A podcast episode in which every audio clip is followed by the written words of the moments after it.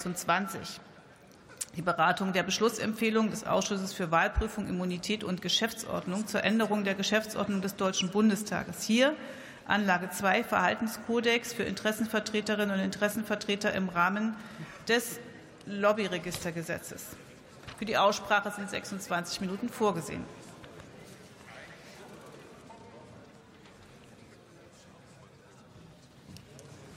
Der Kollege Dr. Johannes Fechner hat das Wort für die SPD-Fraktion.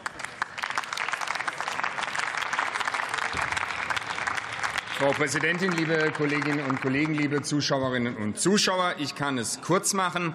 Wir haben in unserer Geschäftsordnung eine Anlage, und zwar den Verhaltenskodex für Interessensvertreterinnen und Interessensvertreter. Das haben wir gemacht, weil wir die Umsetzung des Lobbyregisters, wie wir hier im Bundestag also mit Lobbyisten umgehen wollen, hier glasklar regeln wollen. Wir haben ein sehr gutes Lobbyregister. Wir haben es noch mal erheblich verschärft.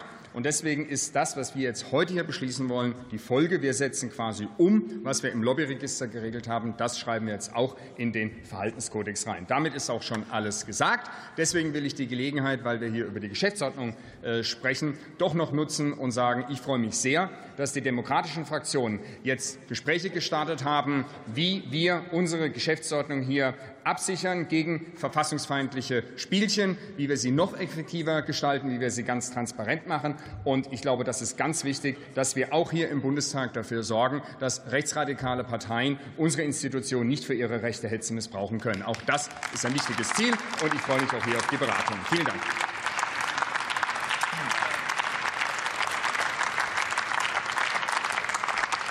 Vielen Dank. Für die Unionsfraktion hat Patrick Schnieder sein, seine Rede zu Protokoll gegeben. Und ich gebe das Wort an Stefan Brandner für die AfD.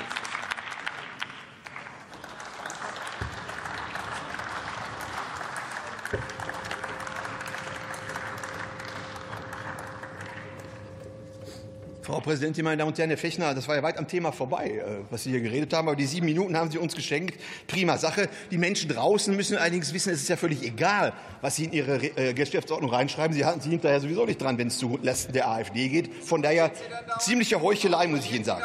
Hier in der Sache selber, das Thema haben Sie ja leider verfehlt. Setzen sechs, Herr Fechner, geht es um Altparteien, Günstlingswirtschaft, Vetternwirtschaft, familiäre Bande. Wir haben das ja schon kennengelernt in dieser Legislaturperiode. Der Greichen-Clan im grünen Ministerium. Plötzlich neuer Skandal im FDP-Verkehrsministerium. Da hat wohl ein Abteilungsleiter für Wasserstoff seine Verwandten, Bekannten versorgt mit Millionenbeträgen. Deshalb schnell der Stopp des Wasserstoffprojektes im Verkehrsministerium. Das sind aber alles keine Ausnahmen, meine Damen und Herren. Wir haben Porsche-Mails, von denen Herr Wissing wahrscheinlich auch nichts gehört hat. Wir haben Herrn Lindner bei der BB Bank, was alles sehr dubios ist. Wir haben die Cars Connections, wo der Kollege Cars seine Sozi-Kumpels in Hamburg versorgt hat. Wir wissen nicht genau, was mit dem Benko-Clan und der Bundesregierung ist. Wir haben Löbel, Tandler, Sauter, Nüsslein, Hauptmann von CDU und CSU, alle bis zur Halskrause im Korruptions- und Spendensumpf. Und Sie stellen sich allen Ernstes hin und tun so, und tun so, als wenn Sie irgendetwas zum Besseren verwenden wollen. Meine Damen und Herren, draußen, Sie müssen wissen, egal ob Masken, Deals, Habeck-Clan, Benko, Gabriel Lindner, Tadler, Löbel, wie sie alle heißen,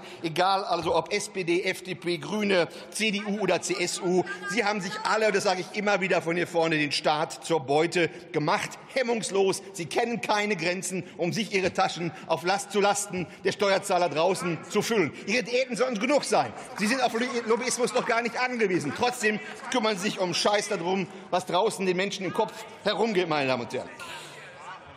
Lobbykontakte. Frau Agnes Strack-Rheinmetall ist ja auch hier, weiß ich gar nicht. Die lobbyiert wahrscheinlich gerade wieder. Sie wollen und können den Lobbyismus gar nicht eindämmen, weil sie alle davon profitieren. Und deshalb ist das Lobbyregistergesetz nichts als ein toter Vogel. Es enthält keinen legislativen, keinen exekutiven Fußabdruck, wie wir es wollen, dass nachgeprüft werden kann, wo hat wer wie Einfluss auf Gesetzgebung ausgeübt. Das wollen Sie alles nicht. Interessenvertreter können die Angaben über ihre Finanzierung verweigern. Lobbyisten müssen nicht angeben, zu welchen Projekten und Gesetzesvorhaben sie arbeiten. Es gibt so viele Ausnahmen, dass die Ausnahmen schon die Regel sind, meine Damen und Herren.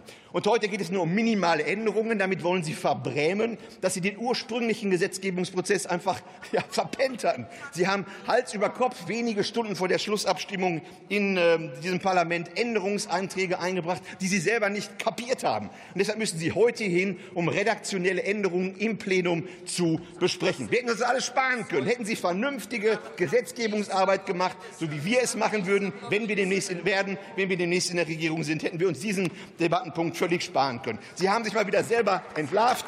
Gut, dass man das noch mal aussprechen konnte vorne vorne. Ich weiß ja nicht, wie lange das noch geht. Vielen Dank. Der Kollege Bruno Höhnel für Bündnis 90 Die Grünen hat seine Rede zu Protokoll gegeben und ebenso Philipp Hartewig für die FDP-Fraktion. Vielen Dank dafür. Wir kommen jetzt zur Abstimmung über die Beschlussempfehlung des Ausschusses für Wahlprüfung, Immunität und Geschäftsordnung auf Drucksache 192 zur Änderung der Geschäftsordnung des Deutschen Bundestages, hier Anlage 2a Verhaltenskodex für Interessenvertreterinnen und Interessenvertreter im Rahmen des Lobbyregistergesetzes. Wer stimmt für die Beschlussempfehlung? Das sind die, das sind die Koalitionsfraktionen. Wer stimmt dagegen? CDU, CSU. Wer enthält sich? die AfD-Fraktion. Damit ist die Beschlussempfehlung angenommen. Und ich rufe auf Tagesordnungspunkt 23,